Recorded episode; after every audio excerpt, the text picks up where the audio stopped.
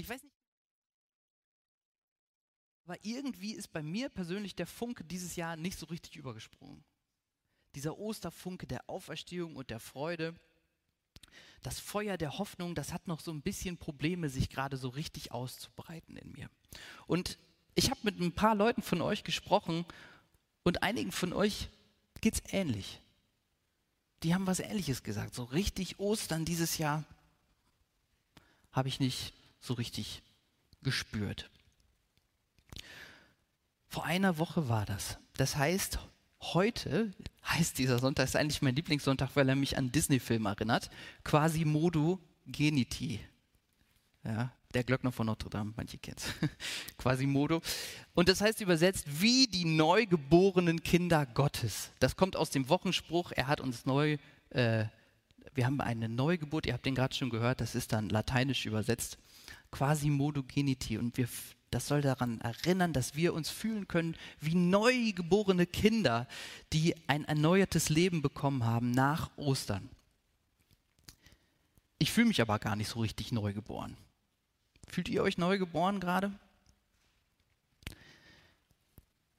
Was aber irgendwie interessant ist und was auch zu diesem Gefühl vielleicht dazu passt, ist, dass dieser Text von dem Jünger Thomas, den wir gehört haben, dieser ähm, Moment des Zweifelns auch zu diesem Sonntag gehört. Also im Kirchenjahr, dieses Modell, wo sozusagen ganz viele Bibeltexte ausgesucht sind, damit im ganzen Kirchenjahr einmal abgebildet wird, was wir so glauben, da kommt eine Woche nach Ostern dieser Text vor. Da gibt es auch noch andere Texte, aber der gehört auch dazu. Und ich habe so dann das, wenn ich das so sehe, das Gefühl, hm, anscheinend hat der Zweifel immer schon auch zu Ostern dazugehört. Also Ostern war anscheinend gar nicht immer so wupp und neu und alles ist super, sondern irgendwie gehört der Zweifel daran auch dazu. Und ich möchte gerne heute in dieser Predigt die Gelegenheit nutzen, mit euch über Zweifel nachzudenken. Das Thema Zweifel mal richtig anzugucken. Und ich habe dafür drei Zweifelmomente aus unserem Leben, aktuelle ähm, die mit aktuellen Geschehnissen zu tun haben und so weiter, zusammengesucht. Und vielleicht findest du dich ja in einem oder anderen dieser Zweifelmomente wieder. Das wird, wenn ich ehrlich bin, jetzt kein leichtes Thema. Das heute wird keine leichte Predigt. Ähm, aber ich glaube, es ist gut darüber zu sprechen und da mal den Finger drauf zu legen und es nicht zu ignorieren. Wir haben ja gerade schon ein bisschen gesungen.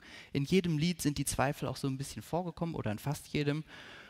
Und zeigt schon so ein bisschen, wie wir mit Zweifeln umgehen. Und darum soll es heute auch gehen.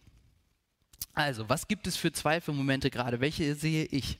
Das erste ist Social Distancing und ich nenne es mal Spiritual Distancing. Also soziale Distanz und spirituelle Distanz.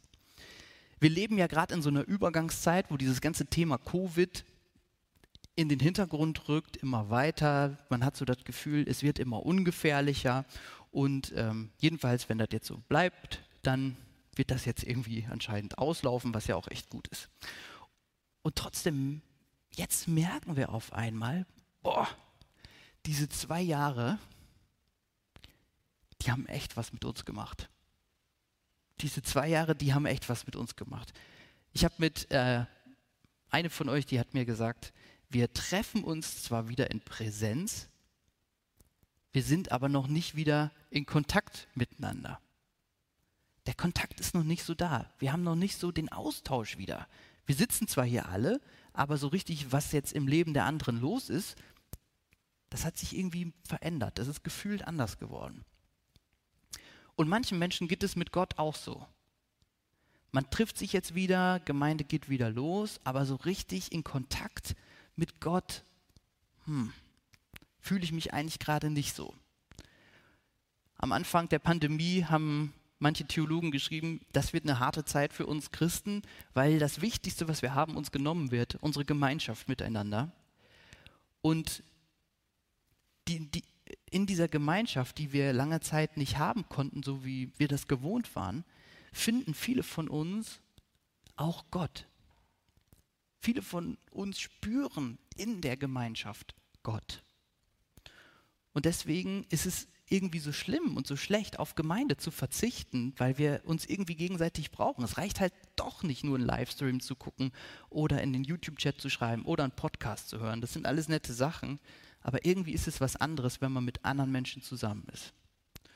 Und auf der anderen Seite gibt es auch Leute, die sagen, in dieser ganzen Corona-Zeit bin ich auf Abstand zu der Gemeinde gegangen, so wie die meisten ja irgendwie.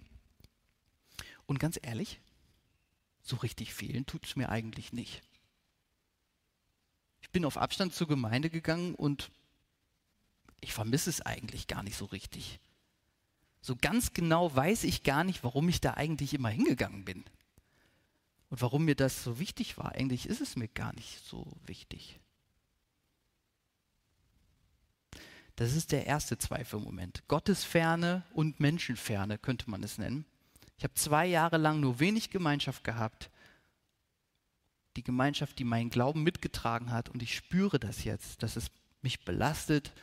Oder ich merke, mir fehlt diese Gemeinschaft gar nicht so. Und vielleicht fehlt mir auch mein Glaube gar nicht so. Hm. Das kann einen schon zweifeln lassen. Warum soll ich mich denn da jetzt wieder reinhängen? So. Und ist es irgendwie nicht komisch, dass mein Glaube so davon abhängig ist, wie ich mit anderen in Kontakt bin?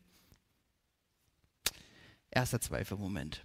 Der zweite Zweifelmoment, den ich gerade sehe, ähm, ist, jetzt wird Corona endlich etwas entspannter und wir werden trotzdem seit einigen Wochen mit einem schrecklichen neuen Thema belastet, nämlich dem Krieg in der Ukraine, der russische Angriffskrieg auf die Ukraine. Und dieser Konflikt bringt nach vielen, vielen Jahren, den, wo wir Frieden in Europa hatten, jetzt Kämpfe und individuelle Gefahr und nukleare Bedrohung in unser Leben wieder rein, die wir vorher nicht so gespürt haben. Klar, Krieg hat es irgendwie immer, immer gegeben, aber es ist diese Nähe. Es ist diese Nähe, diese unmittelbare Verbundenheit, zum Beispiel mit den Menschen, die jetzt hier hingekommen sind als unsere Gäste, die flüchten mussten. Und was schön ist, sie kennenzulernen, aber mein Herz weint darüber, dass sie nicht zu Hause sein können bei sich. Es ist die Nähe, die wir spüren durch die Beteiligung unseres eigenen Landes an wichtigen Entscheidungen. Jeden Tag geht es um dieses Thema. Die Spritpreise betreffen uns, das Sonnenblumenöl ist alle, das Mehl ist knapp im Supermarkt. Und diese Nähe ist es, die diesen Krieg wie so ein Grauschleier im Moment über unser Leben hängt. Ich weiß nicht, ob ihr mit dem Bild was anfangen könnt, aber manchmal ist es für mich so. Und dieser Schleier, der drängt eine Frage ganz neu auf, eine Frage, die wir in den letzten Jahren irgendwie ein bisschen besser aushalten konnten. Die ist jetzt nicht mehr so gut auszuhalten. Und zwar die Frage, warum lässt Gott das zu? Warum lässt Gott so etwas zu? Warum lässt Gott überhaupt Leid zu? Es ist ja nicht nur das, es ist ja nicht nur der Konflikt in der Ukraine, sondern auch das in unserem Leben und es kumuliert dann irgendwie so. Und diese Frage wird immer lauter und sie bringt scharfe, scharfe Zweifel mit sich. Ich habe letztens gehört, dass jemand gesagt hat, ich gehe nicht mehr zum Friedensgebet. Mache ich nicht mehr. Bringt doch eh nichts. Warum soll ich beten? Es, es, verändert doch eh nichts an der Situation. Klar, es ist gut, es zeigt ja auch die Haltung, die wir haben, dass wir als Christen für den Frieden stehen. Aber was soll das Gebet bringen?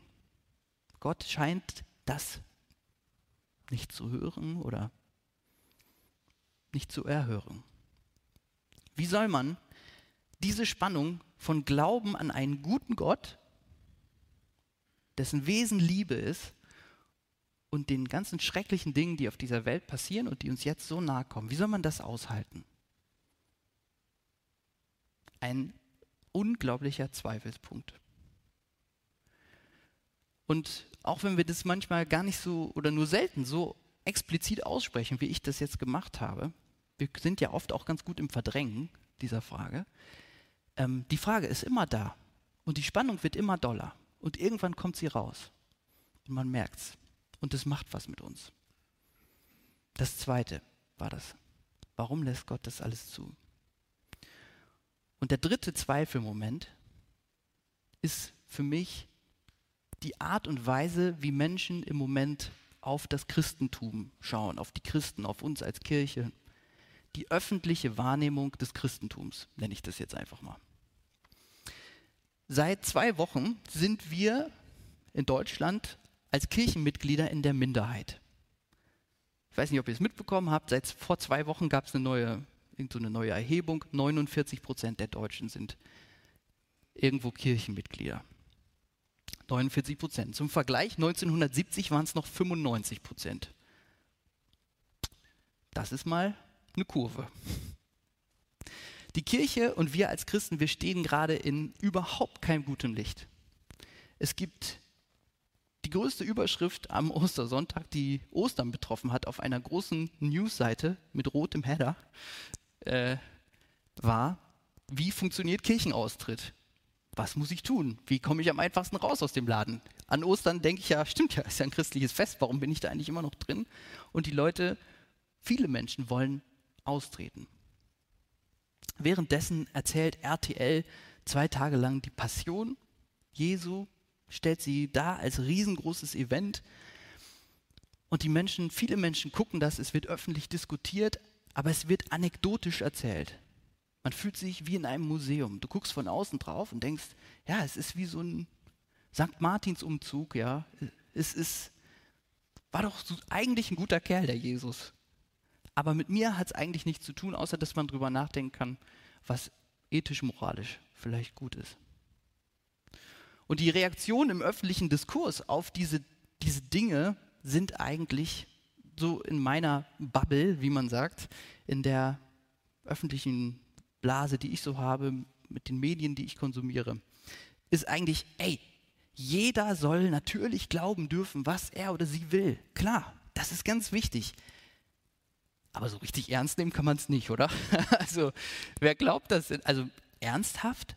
Auferstehung von den Toten. Ernsthaft. Na gut, okay, ey, jeder darf glauben, was er will. Auf dem Wasser gelaufen, okay. Ist es dieser unwissenschaftliche Blick auf die Welt und so, ist das überhaupt irgendwie richtig ernst zu nehmen? Sind wir als Christen irgendwie doch so eine Art religiöse Spinner? Ist das Christentum nicht eine Religion unter vielen? Haben wir nicht irgendwie unseren Zugang zu Gott, sagen wir halt, ist der einzig richtige. So erleben wir Gott, andere erleben ihn anders. Es ist ein religiöses System, dass wir, dass uns ein Leben nach dem Tod verspricht, in dem du hier und jetzt mitmachst, bei dem, was die Kirche oder wir wollen, oder in der Freikirche könnte man auch sagen, du musst eigentlich nichts dafür machen, außer deine Freizeit in der Gemeinde verbringen und das Geld spenden, was du übrig hast. Könnte man sagen. Und das ist für viele Menschen nicht anziehend. Das Christentum ist in der Welt, in der wir leben, nicht besonders anziehend. Unser Glaube, mein Glaube. Und es macht was mit mir. Mit mir macht das was. Es lässt mich zweifeln an dem, was ich glaube, an unseren ja, Dingen, die uns wichtig sind. Drei wirklich harte Zweifelmomente. Ich kenne die aus meinem Leben und oft stehe ich irgendwie drüber, so im Alltag Sie schwingen aber immer mit und manchmal machen sie mich auch richtig fertig. Es macht auch nicht so Spaß, darüber zu reden. Wahrscheinlich macht es auch nicht so Spaß, das jetzt sich anzuhören. Aber warum ist es wichtig, dass wir diese Dinge aussprechen? Warum ist es wichtig? Ich bin überzeugt, wenn wir das machen, wenn wir das aussprechen, dann kommen wir an einen Punkt, an den wir unbedingt kommen müssen als Christen, als Gemeinde Wermelskirchen. Wir müssen an den Kern der Dinge. Wenn wir uns diesen Dingen stellen, dann fragen wir uns, was, worum geht es in unserer Gemeinde? Worum geht es in meinem Glauben? worum geht es in meinem Leben? Und da müssen wir, glaube ich, hin. Wir machen jetzt eine kurze Gedankenpause. Eine Minute.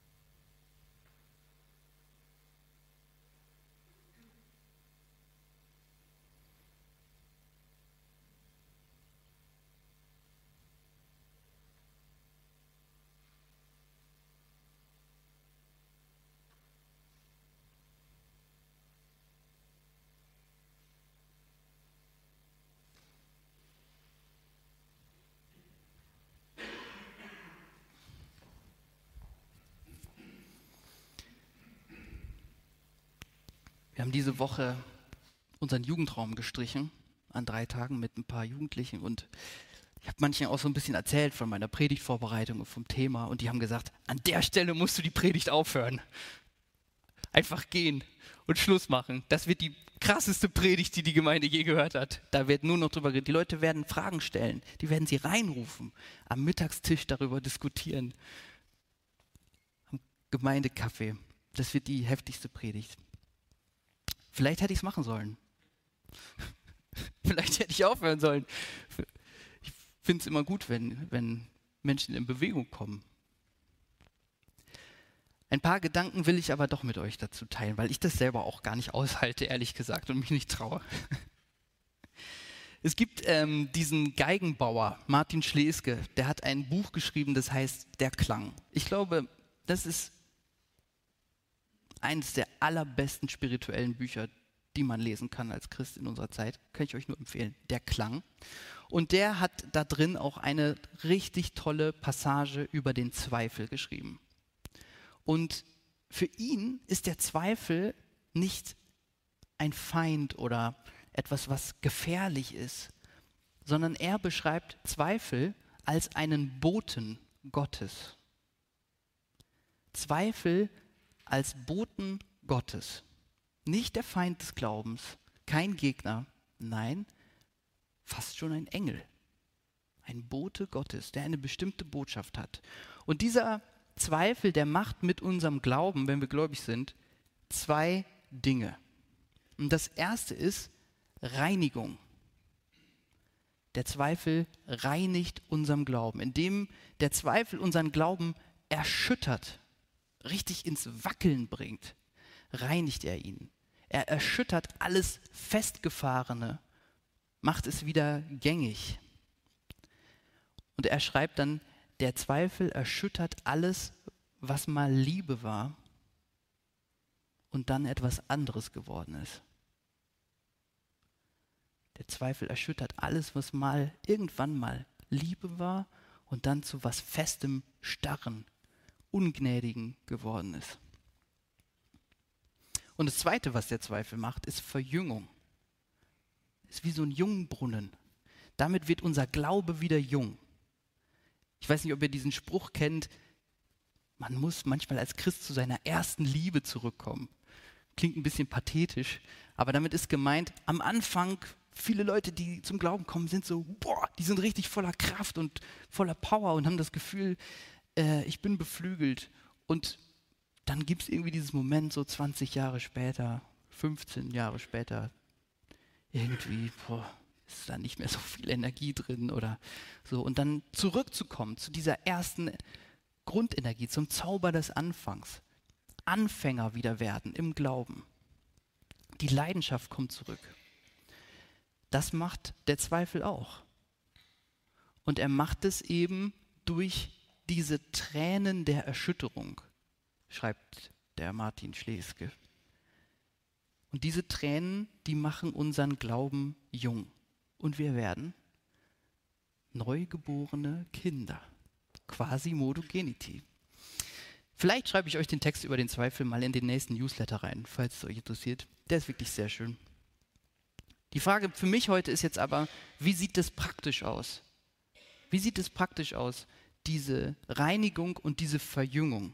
Und wir gehen mal diese drei Zweifelmomente von hinten nach vorne nochmal durch. Das, erste war, äh, das dritte war ja die öffentliche Wahrnehmung von uns als Christen. Was kann der Zweifel da Gutes tun? Wie funktioniert da eine Reinigung? Die eigene Religion hinterfragen zu lassen, ist eine riesige Chance. Es ist eine Chance, Widersprüche aufzudecken, in denen wir leben. Es wird konsequent gefragt, was ist die Relevanz für mein Leben an diesem Glauben? Und alles, was nicht relevant ist, kriegt eine neue Priorität, eine niedrigere. Und besonders alles Religiöse an unserer Religion zu hinterfragen. Damit meine ich alle Sätze, die so funktionieren, wenn ich mache, dann ich mache um ich bekehre mich, um in den Himmel zu kommen, zum Beispiel. Ich bete, damit Gott mich erhört. Alle diese Kausalzusammenhänge hat Dietrich Bonhoeffer mal als den Kern der Religion zusammengefasst. Man macht etwas als Menschen, Riten, irgendwelche spirituellen Praktiken, um Gott zu bewegen, um irgendwas, eine Wirkung zu erzielen. Und der hat dann auch irgendwann gemerkt, Dietrich Bonhoeffer, Zweiter Weltkrieg, Drittes Reich, sehr schwere Zeit, das ist so einfach nicht. Aber es gibt diese Momente, auch im Christentum, auch in unserer EFG Wermeskirchen, immer wieder. Und das Religiöse an unserem Glauben zu hinterfragen, merkwürdige Abläufe, die wir so in uns drin haben, mal loszulassen, auch religiöse, einfache Systeme aufzugeben, ist, glaube ich, für den Glauben sehr gesund. Denn der Glaube ist unheimlich komplex und divers. Du kannst nicht einfach den christlichen Glauben auf vier Punkte reduzieren, auch wenn das viele Leute immer wieder versuchen. Es geht nicht. Es geht um viel mehr. Es geht um immer um viel mehr. Gott ist immer größer als das, was wir denken. Es geht um viel mehr, zum Beispiel als ein Ticket für ein Leben nach dem Tod. Es geht um viel, viel, viel mehr als das. Gott geht es um diese Welt, im Hier und Jetzt, um ein Beispiel zu nennen. Wenn man das macht, dann kommt man an einen Glaube, der die Menschen, die Fragen der Menschen, der mich ernst nimmt. Und ein Glaube, der Gott ernst nimmt in seiner Komplexität. Und wenn man dieses ganze Komplizierte sieht, was irgendwie auch anstrengend ist, dann kommt man an einen Punkt irgendwann, wo man merkt, Glaube ist keine Gleichung mit vier Punkten und im Ergebnis. Glaube ist ein Abenteuer. Glaube ist ein Abenteuer. Die Zukunft steht nicht fest.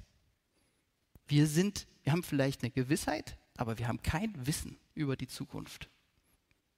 Das ist ein Abenteuer. Es ist alles Hoffnung. Es ist alles Glauben. Und ich selbst, ich setze alles auf eine Karte, weil ich überzeugt bin. Ich setze alles auf eine Karte, ich riskiere alles, weil ich davon überzeugt bin. Nicht, weil ich an ein religiöses System glaube, was mir irgendwie was verspricht, sondern weil ich davon überzeugt bin. Und ich würde alles ganz genauso wieder machen, wenn morgen bewiesen werden würde, dass es alles Blödsinn ist weil ich dahinter stehe und weil ich über, ein überzeugter, äh, ein Überzeugungstäter bin. Ich hatte meine Lehrerin, das war das Beste, was mir in der Schule passieren konnte. Die hieß Frau Naber, das war meine Klassenlehrerin. Liebe Grüße, falls Sie das hören. Ich glaube nicht, aber vielleicht. Die hat auf jeden Fall immer gesagt, die war auch Christin und die hat gesagt, ähm, selbst wenn rauskommen sollte irgendwann, dass das alles nicht stimmt, der christliche Lebenswandel und was damit zusammenhängt, dafür lohnt es sich zu leben. Allein dafür schon. Und das hat mich immer bewegt und das hat mich mitgeprägt. Ein solcher Glaube, der macht uns frei zu einem ganz neuen Leben, einem abenteuerlichen Leben mit Intensität. Viele Menschen denken, die Kirche und Gemeinde und Glaube, manche von uns auch, sind langweilig. Nicht wir, sondern das, was wir manchmal machen hier. Aber der Glaube ist nicht langweilig. Der Glaube ist ein Abenteuer. Er ist voll Intensität, voll Passion.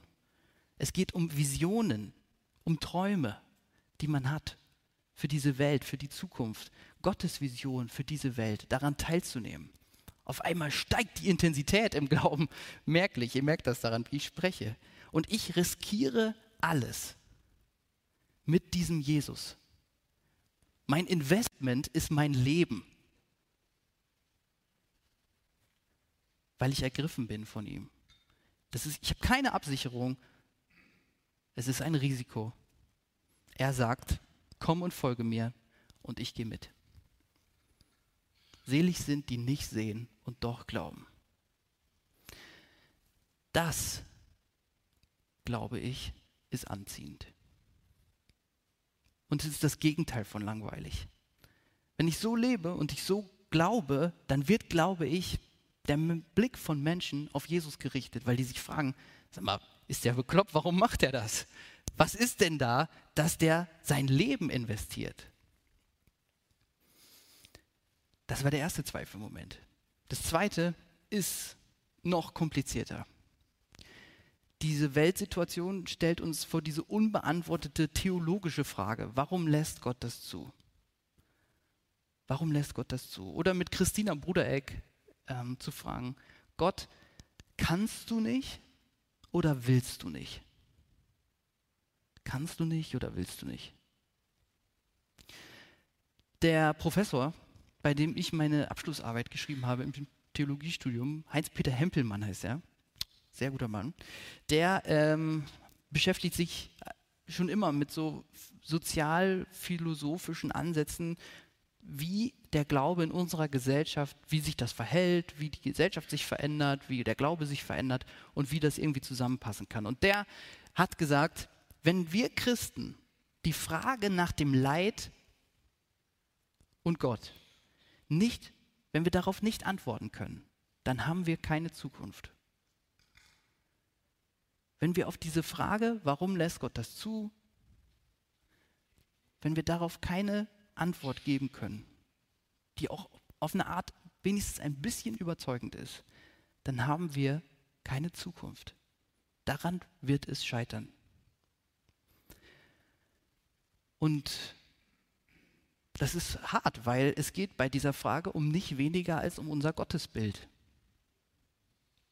Wie wir uns Gott vorstellen, wie wir ihn erleben in unserem Leben. Es geht um ein Gottesbild der Zukunft, was sich ein Stück weit verändern muss, wenn wir auf diese Frage antworten wollen. Und ich, ich persönlich bin überzeugt, dass es wird ein Gottesbild sein, das sich noch viel konsequenter an Jesus orientiert. Noch konsequenter an Jesus orientieren. Jesus sagt, wer mich sieht, sieht den Vater.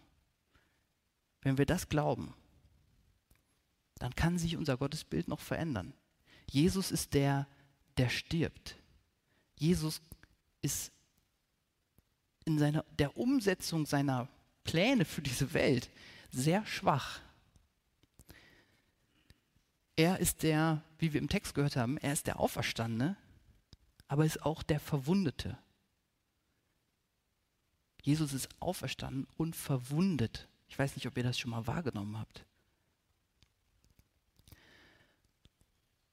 Gott, der Superstarke, der alles in der Hand hat und die Menschen unendlich liebt. Das ergibt für viele Menschen keinen Sinn mehr. Schon seit langer Zeit, nicht nur erst jetzt. Es gibt Gedanken, aus, die in unsere Theologie ganz stark mit eingeflossen sind. Das sind alle Wörter, die mit all anfangen. Allmacht, Allwissenheit, Allgegenwart. Diese Begriffe, die sind aus dem griechischen Denken in die christliche Theologie eingeflossen. Die sind gar nicht so biblisch, wie wir das manchmal meinen. Christus zentriert, müssen wir, glaube ich, neu auf diese Worte drauf gucken. Wir müssen neu gucken, was es heißt. Wie mächtig ist Gott? Was macht er? Warum macht er das so, wie er es macht? Wie hängt das mit seiner Liebe zusammen? Ganz ernsthaft draufschauen, mit dem Blick auf Jesus als unser Zentrum, können wir das weiter so denken, wie wir es bisher gedacht haben. Was sind die Alternativen? Wie sprechen wir von Gott? Ich meine euch damit, nicht mich, ja. Ich muss ja immer hier von Gott reden, hätte ich fast gesagt. Ich mag das ja auch sehr gerne. Aber es geht dann nicht nur worüber predigen wir in den nächsten Monaten, sondern mir geht es wirklich darum, was denkt ihr eigentlich darüber, über diese Frage? Zweifel erschüttert unseren Glauben und kann auch unsere Theologie erschüttern. Aber es kann auch etwas Gutes Neues hervorbringen, etwas Gereinigtes, etwas, ja, was anschlussfähig ist, welcher Form auch immer. Der letzte Punkt war ja der allererste, das Social und Spiritual Distancing. Die Menschen und Gott sind mir ferner geworden. Auch das kann reinigend sein. Auch das kann reinigend sein. Frag dich doch ruhig mal ganz ehrlich, wie geht es mir damit? Wie finde ich das eigentlich, dass ich jetzt so ein bisschen distanzierter bin? Wie will ich leben? Will ich eine Christin sein? Will ich ein Christ sein? Soll das in meinem Leben eine Rolle spielen? Und wenn die Antwort auf diese Frage Nein ist, dann ist das total okay. Wir sind Baptisten und eines unserer Grundprinzipien ist, die Freiheit eines jeden Menschen zu achten und für sie einzusetzen. Glaubensfreiheit, Religionsfreiheit. Deswegen machen wir auch die mündigen Taufe, dass Menschen sich selber entscheiden können. Wir stehen für Menschen mit anderen Religionen und mit anderem Glauben ein. Und natürlich auch für alle, die sich für einen anderen Weg entscheiden. Punkt. Vielleicht ist die Antwort auf die Frage, will ich das Leben, soll das in meinem Leben vorkommen, Glaube, Jesus? Vielleicht ist die Antwort aber auch ja. Und dann ist das die Chance auf einen Neuanfang, auf Intensität. Dann ist es eine Chance, dass dein Glaube wieder jung wird. Denn ich merke auf einmal, worum geht es mir eigentlich? Wofür will ich leben? Was ist mir wichtig? Wenn das so ist, dann warte nicht auf das Ende von Corona. Das geht an euch zu Hause im Stream, die schon lange nicht mehr da waren, aber kommen könnten. Ja, kommt wieder her. Wartet nicht darauf, dass die Räume unten fertig sind, sondern lebe jetzt. Warte nicht auf weniger Stress in deinem Leben. Mach das, was dir wichtig ist. Setz deine Prioritäten. Häng dich heute rein für das, worum es dir geht in deinem Leben. Für deinen Glauben. Und da geht es auch darum, die Distanz zu anderen Menschen immer wieder zu überwinden. So wie Gott die Distanz für dich immer wieder überwindet immer überwindet und auch überwunden hat. Es gibt diesen schönen Satz, es steht nichts zwischen dir und Gott, außer der Gedanke von dir, dass etwas zwischen dir und Gott steht. Es steht nichts zwischen dir und Gott, außer dein Gedanke, dass etwas zwischen dir und Gott steht. Es gibt eigentlich kein Spiritual Distancing. Aber Manchmal spüren wir das, nicht immer. Das weiß ich auch. So geht es mir natürlich auch. Die Nähe Gottes ist manchmal doller spürbar, manchmal weniger. Aber vielleicht merke ich mit der Zeit, ich muss diese Nähe Gottes gar nicht permanent spüren. Vielleicht ist es gar nicht das, worauf es ankommt, sondern es kommt darauf an, dass ich weiß, wofür lebe ich. Wem folge ich? so kann der Zweifel auch bei diesem Punkt reinigen und verjüngen. In der Auferstehung zu leben heißt immer wieder meinen Glauben zu verjüngen, verjüngen zu lassen und das gehört zu Ostern dazu. Das ist ein Teil der Auferstehung. Der Zweifel ist vielleicht die größte Unterstützung dabei. auch wenn das ganz schön erschütternd sein kann. Er reinigt unser Glauben, er hält ihn jung. Und ich weiß, dass viele Gedanken, die ich jetzt mit euch geteilt habe, sehr, sehr komprimiert und sehr dicht waren. Eine Predigt reicht eigentlich nicht.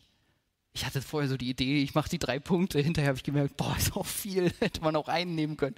Okay, ist jetzt so. Vielleicht mache ich nochmal neue Predigten dazu.